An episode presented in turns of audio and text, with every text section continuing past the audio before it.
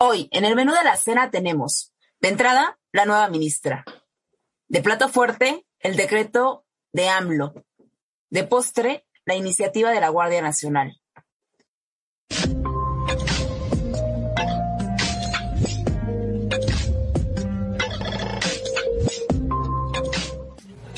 Este no es un podcast de opinión política. Aquí ofrecemos propuestas concretas a los problemas de la semana y anticipamos cuáles serán los nuevos en los próximos días. Somos Demolitics, consultoría parlamentaria.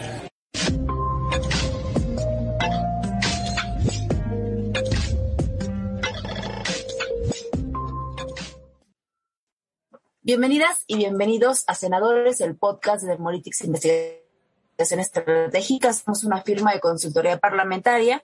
El día de hoy seremos Marco Antonio García, director ejecutivo. Yo soy Denise Morales, directora general. En la producción nos acompaña Margarita Ruiz Mijangos. Y pues bueno, empezamos ya en nuestro episodio número 25. Marco, buenas noches.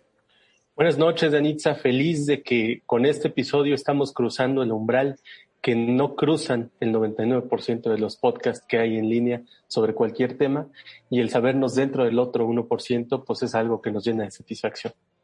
Claro, y esto no funcionaría si no estuviéramos platicando, ¿no? Justamente para las personas que nos escuchan. Un saludo, muchas gracias a ustedes por tomarse el tiempo de escucharnos y sobre todo pues por permitirnos, ¿no? Cruzar a este episodio número 25. Y ya que estamos encaminados, ya que vamos con, con rumbo para allá, pues ¿qué te parece si empezamos con el, con el, con la entrada, con la entrada de, de esta escena, Marco, que es la nueva ministra? Y es que, te acordarás, se acordarán ustedes que la semana pasada en Senadores, hablamos eh, que era posible a lo mejor controvertir el presupuesto por la vía judicial. Recordamos también lo que había pasado en la Corte, justamente la relación del ministro presidente Arturo Saldívar con el presidente López Obrador, que además pues era un problema la implementación de la reforma laboral, de la reforma judicial que se aprobó hace poco, que permitiera en algún momento la ampliación del mandato del ministro presidente Arturo Saldívar, y pues que muy seguramente se iban a abstener justo de impugnar el presupuesto porque estaba ya en las puertas de la Suprema Corte elegir nueva ministra o nuevo ministro, ¿no? Este tema pues ya se solucionó, ¿no? Con, una terna que fue enviada por, por el presidente López Obrador, en donde proponía también a Bernardo Atis, a Verónica de Gives y a Loreta Ortiz como los perfiles interesados justamente que él quisiera que estuvieran como ministros de la Corte, ¿no? Eh, y uno de los temas ahí, pues bien particular, fue la no intromisión de la Corte, pues en los procesos legislativos. Y ya se dijo, ¿no? Que el Poder Legislativo va a estar eh, revisando al Poder Judicial desde el Senado de la República. Pero hoy, Marco, ya tenemos nueva ministra, ¿no? Ya tenemos nueva ministra porque ya acabó el proceso de designación. ¿Cómo ocurrió este proceso de designación? Bueno, ya sabemos que lo primero que tiene que pasar es que el titular del Ejecutivo, el presidente López Obrador, envíe una terna al Senado de la República, se delibere en comisiones. Recordemos un poco esa discusión que se estaba dando en comisiones, donde Bernardo Batis, por ejemplo, decía, yo no pedí ser nominado por el presidente, él me nominó, ¿qué quieren que yo haga? Yo no voy a cabildear con los, las y los coordinadores de los grupos parlamentarios, yo voy a hacerlo con las y los legisladores. Bueno, hoy tenemos nueva ministra una nueva ministra que fue electa con 92 votos, que va a tomar posesión el próximo 12 de diciembre y que lo hará en lugar del ministro Fernando Franco, quien recordemos fue designado en sexenios pasados. A ver, ¿qué ha pasado, Anitza? El presidente López Obrador pues ya celebró con bombo y platillo la designación de Lorita Ortiz, quien pues hay que decir es especialista en derecho constitucional, fue diputada por el Partido del Trabajo, participó en este proceso de fundación del partido que hoy es Morena y actualmente es integrante del Consejo de la Judicatura Federal. Recordemos, Danitza, lo hemos platicado en episodios pasados, tú y yo, que en este momento específico al presidente López Obrador sí le interesa ejercer algún dominio sobre la Corte, pero que la vía más importante en este momento era el Consejo de la Judicatura Federal. No sabemos si porque las funciones que desempeña el Consejo de la Judicatura sean, al final del día, de control intraorgánico. Esto es, hay un juez que está emitiendo algún tipo de sentencias que van en contra de la voluntad del presidente, el Consejo de la Judicatura puede intervenir para revisar la actuación de este juez, como ya ha pasado Recordemos que en el momento en el que el juez Gómez Fierro empezó a admitir amparos en contra de la reforma, eh, bueno, no, no hubo reforma, en contra de los temas energéticos del presidente López Obrador, pues hubo una investigación del Consejo de la Judicatura Federal. No fue pública, no se anunció. Simplemente un día el ministro Saldívar salió a decir, no se preocupe, ya revisamos y está limpio. Bueno, ese tipo de cosas son a las que nos referimos cuando hablamos del peso que tiene el Consejo de la Judicatura y más o menos, creo, lo platicábamos fuera del aire, nos puede dar, va a dar redundancia, un, una idea, un aire de cómo podría ser la gestión de la nueva ministra Loreta Ortiz, ¿no? Eh, de todo esto, Anitza, la experiencia que tiene esta ministra, ¿qué rescataríamos? Pues mira, yo creo que un punto bien importante es de dónde viene, ¿no? Ya lo dijiste tú, viene del Consejo de la Judicatura, es su trabajo anterior. Otro de los temas que también nos puede, pues, marcar un poquito de cómo se va a comportar la nueva ministra Loreta es justamente que estuvo al lado del presidente López Obrador en la fundación de su partido, de Morena. ¿no? Y eso te puede eh, dar un alcance mayor y llegar a determinar que es una persona cercana al presidente López Obrador, ¿no? Pero no solamente eso, también fue diputado por el Partido de Trabajo que a final de cuentas pues es un hermanito de Morena. Entonces, hay mucho que decir, ¿no? Respecto de su nombramiento. Lo que no quedaría duda, Marcos, según lo que tú dijeras, es que pues una, una persona cercana al presidente López Obrador, ha estado a su, a su lado y sobre todo ya le sirvió de parachoques en el Consejo de la Judicatura para pues lograr o llevar a buen puerto sus grandes proyectos, ¿no? Yo creo que al presidente López Obrador le gustan las personas leales, ¿no? Lo ha demostrado con las personas que ha nombrado como secretarios o secretarias de Estado, ¿no? Titulares de algunas dependencias federales, la misma jefa de gobierno de la capital. Em, y yo creo que ahí está, ¿no? Se está, evidentemente, como cualquier político lo haría, rodeando de personas cercanas a él, personas que sabe que en algún momento le van a responder, van a apoyarlo o van a actuar a su favor. ¿O cómo ves tú, Marco? Sí, es, indudable que eso está ocurriendo. A mí me salta una duda de lo que va a pasar ahora en la relación ejecutivo-legislativo-judicial a partir de esta designación, ¿sabes? Porque si recordamos las recientes declaraciones del senador Ricardo Monreal, como ya decías tú al inicio, que ha dicho que se va a revisar al Poder Judicial, que se va a revisar la actuación de la Suprema Corte de Justicia y por el otro lado tenemos al presidente López Obrador congratulándose por la designación de la ministra, pero si pensamos que esa designación seguramente tuvo algún proceso de injerencia, el propio senador Monreal en el cabildeo para su designación, se antoja al menos atractiva para la especulación esta nueva designación y el rol que va a desempeñar la ministra, no solo al interior de la Corte, sino en la relación que pueda tener con el Ejecutivo y con el y con el legislativo, particularmente con el Senado, particularmente con el grupo parlamentario de Morena en el Senado. Yo creo que eso es algo que tendremos que ver, pero pues bueno, al menos ya están las cartas sobre la mesa, Marco, de lo que podría suceder con este nombramiento y también el comportamiento de la Suprema Corte de Justicia. Que ya, bueno, yo creo que ya hemos agotado ese tema y si lo ves a bien podemos pasar al plato fuerte justamente que es el decreto del presidente López Obrador. Y es que sucedió algo bien chistoso, fíjate. En la edición del día lunes del diario oficial de la federación, ya no fue al vaso, ya fue por la tarde, despuésita en la merienda, se publicó el presidenciazo, pero por la tarde, Marco, porque ves que en, el legislativo se llama el vaso, ¿no? Madruguete, y aquí el presidenciazo, que ya fue bautizado así en redes sociales, eh, vespertino, eh, bueno, se publicó este presidenciazo vespertino en el diario oficial de la federación, en donde eh, el decreto permitía justamente declarar de interés público y de seguridad nacional la realización de proyectos y obras a cargo del gobierno de México. A ver, otra vez, literal y eh, entre comillas. Decreto que declara el interés de interés público y seguridad nacional la realización de proyectos y obras a cargo del gobierno de México ahorita lo, analizamos con puntos, coma, con todas las palabras que vienen, pero es pues, un decreto que tomó a todos por sorpresa porque justamente al ser un decreto entró en vigor al momento de su publicación, ¿no? El día lunes por la tarde. No hubo manera como de frenarlo porque pues, eso fue un decreto presidencial, ¿no?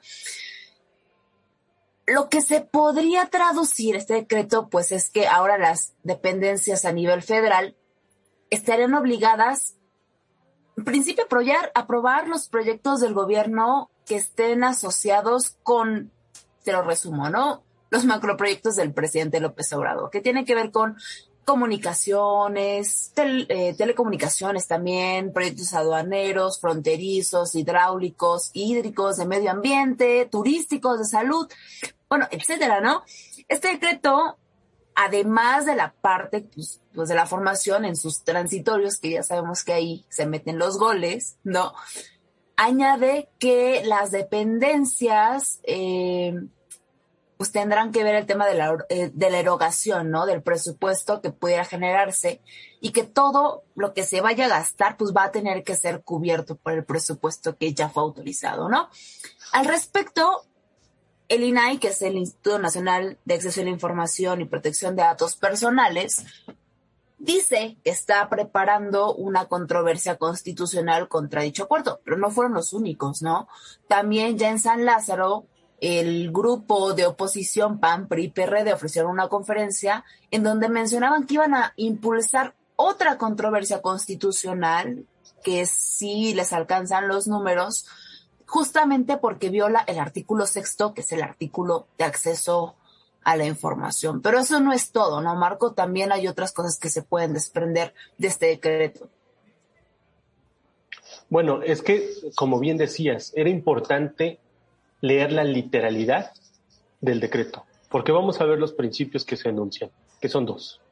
Declaración de interés público o declaratoria de interés público, y por el otro lado, seguridad nacional. Cuando lo vemos desde la perspectiva de la transparencia, son dos cosas antagónicas. Bueno, es que este decreto jurídicamente está mal desde, su propio proemio. No, puedes hablar de dos principios contradictorios eh, como interés público y seguridad nacional como si fueran parte de lo mismo. Si lo hablamos en términos no jurídicos, Claro que los asuntos de seguridad nacional son de interés público, evidentemente es así, pero cuando llevamos esta discusión al plano de los abogados, eh, podemos decir que sí son cosas antagónicas, porque lo que es de interés público se puede socializar y todo mundo debería de conocer información al respecto, pero lo que es de seguridad nacional, ahí sí ya no, justamente porque si se revela toda esa información, se compromete la seguridad nacional. Bueno, entonces, ¿En qué consiste este decreto? ¿Cuál es el alcance? Que, es la pregunta que me planteaste. Bueno, consiste en permitir la emisión de permisos, licencias provisionales para acelerar las construcciones de los proyectos. ¿No? A ver, ¿qué nos dice la Ley Federal de Transparencia, Acceso a Información Pública? Dice que toda la información que se genera, obtiene o adquiere transforma o está en posesión de sujetos obligados, como podría ser el Ejecutivo Federal, tiene que ser pública y accesible para cualquier persona. O sea, todo lo que haga el Ejecutivo tiene que ser público. Si contrataron a una persona para que lleve a cabo un servicio específico o adquiera o, vender un producto específico, tiene que ser público y los contratos deben de estar ahí. Pero bueno, ahora vamos a ver la otra cara de la moneda. ¿Qué pasa con la información pública que se clasifica. Es posible es posible y se puede clasificar de manera excepcional, ¿no, Anitza? Sí, justamente, o sea, esa clasificación excepcional permite que la información sea reservada de forma temporal, ¿no? O sea, como tú decías, ¿no? La razón es el interés público, pues porque si se genera algún daño a la seguridad nacional, pues impacta, ¿no? Entonces, esa información, hasta que no pues, se libere, pues sigue siendo como confidencial. Entonces, creo que aquí habría que preguntarse una cosa, Marco, y es que, ¿cómo sabemos nosotras, nosotros, que la información se puede reservar. Tú lo decías bien, ¿no? Solamente si compromete el tema de la seguridad nacional, el tema de la seguridad pública, por ejemplo, la defensa nacional, o que, chécate, cuente con un propósito genuino y un efecto que pueda ser demostrable. Aquí el presidente López Obrador no se quemó, no se quebró la cabeza y dijo, pues bueno, ¿no? Esta información justamente es declarada de interés público y de seguridad nacional dos de las variables o características por las cuales se puede reservar la información. La razón para hacerlo, Marco, pues yo creo que es obvia, ¿no? Es que no hayan obstáculos ni nada que frene ni permita su no conclusión de los macroproyectos que al menos han sido su prioridad durante su administración, ¿no? Hablemos del aeropuerto internacional Felipe Ángeles, ¿no? Que no ha parado nada, ni siquiera los amparos del juez Gómez Fierro que mencionabas en la parte de arriba, el tren Maya, la refinería Olmeca y pues así, ¿no? Todos los proyectos que van a traerle incluso rentabilidad política al presidente López Obrador y a Morena en general. Yo creo que esto este decreto particularmente, Marco, abre la puerta a un montón de cosas, como a que se gobierne ya a través de decretos y no leyes, ¿no? Tanto como el, legislativo lo permite. La oposición de la Cámara de Diputados ya dijo que va a presentar una controversia constitucional. Está bien.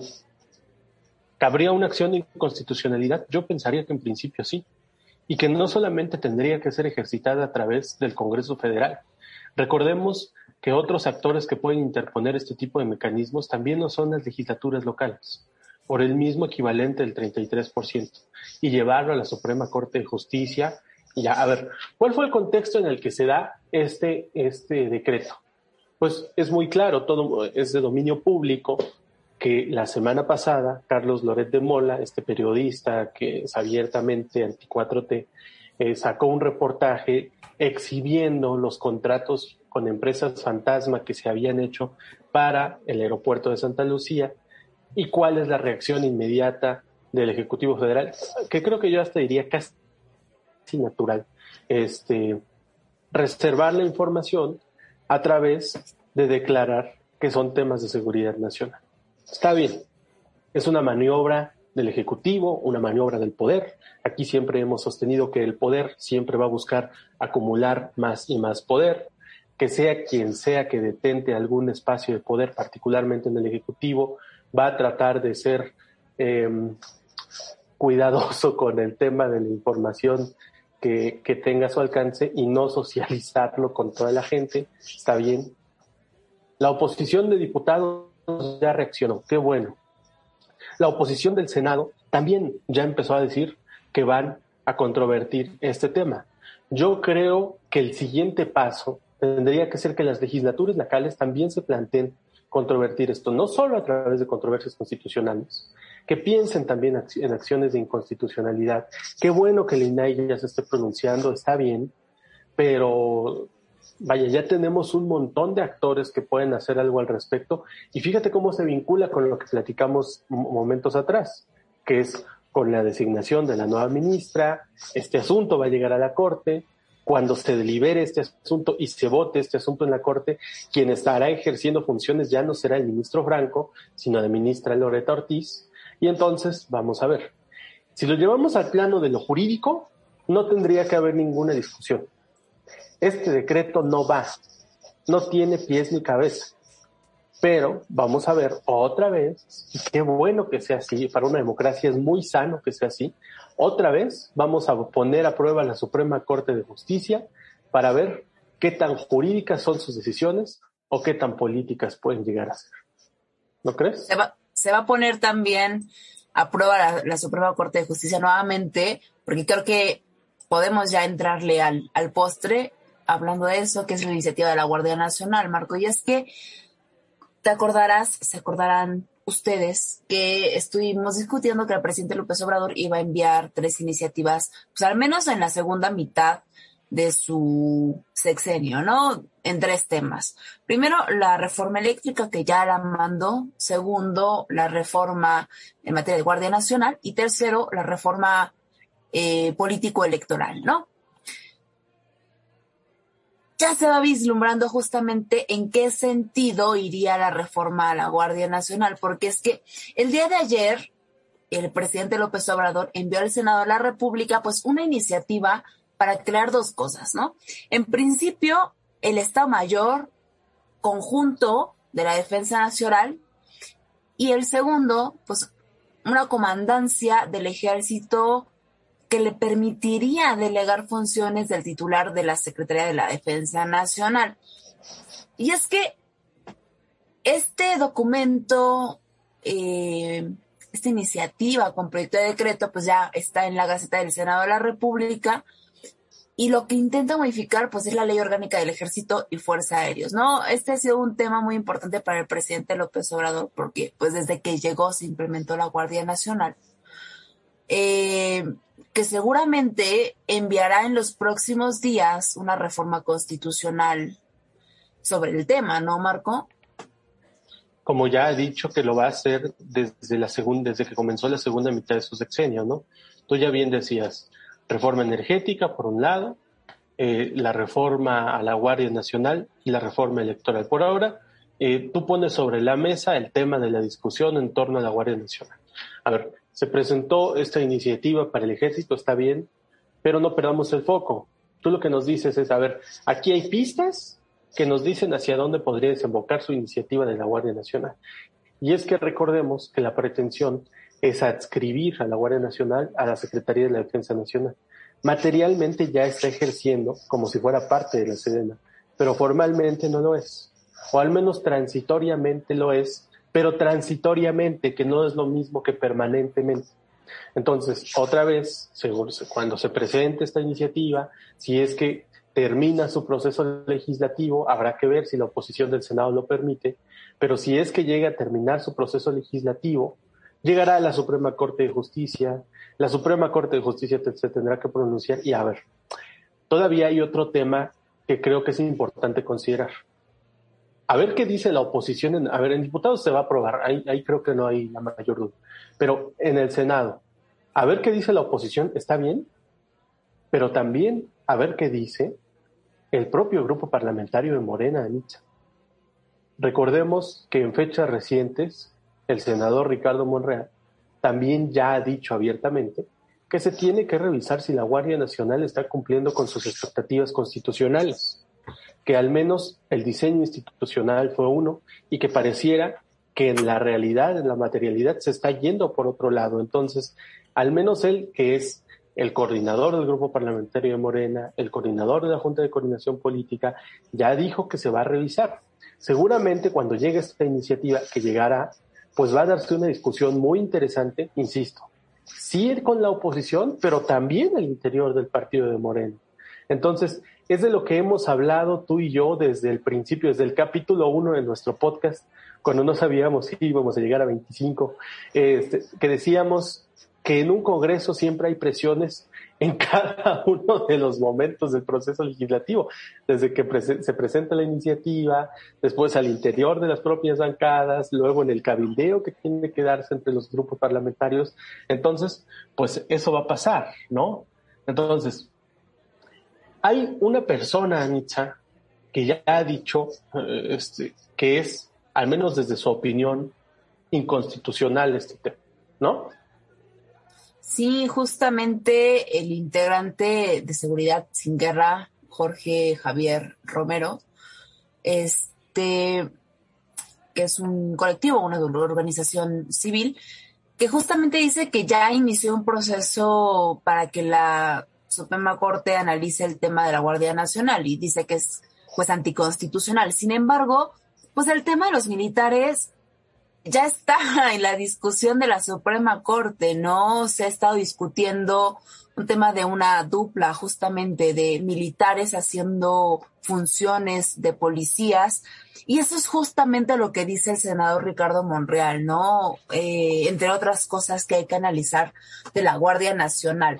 En un estudio que hicimos en Demolitics, justamente las reformas constitucionales de la 64 legislatura, pues analizamos justamente la reforma de la Guardia Nacional, encontramos muchísimas contradicciones, figuras que no están contempladas, que seguramente serán la carta sorpresa cuando se analicen por las y los expertos en materia de seguridad, ¿no? Que permitan justamente hacer más fuerte la Guardia Nacional, que permiten hacer, eh, pues incluso más fuerte la Secretaría de la Defensa Nacional, que al final de cuentas es el objetivo que quiere eh, lograr el presidente López Obrador para, para implementar total y completamente la Guardia Nacional.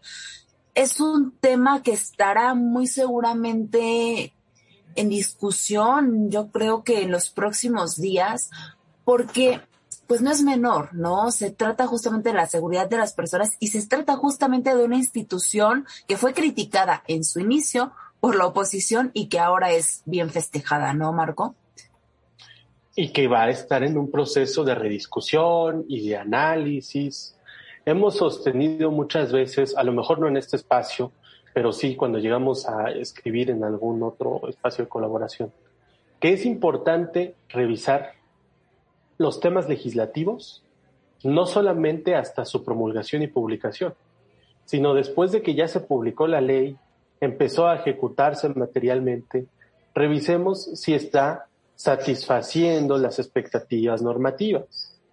Qué bueno que en este caso de la Guardia Nacional se va a hacer antes de que termine el sexenio, porque yo no sé si la Guardia Nacional está funcionando bien o no, pero sí sé que es de celebrarse el hecho de que se vaya a revisar como creo que deberían de revisarse todos y cada uno de los procesos legislativos, o al menos empecemos con estos grandes proyectos legislativos de renovación al inicio de una administración pública, ¿no, Denise?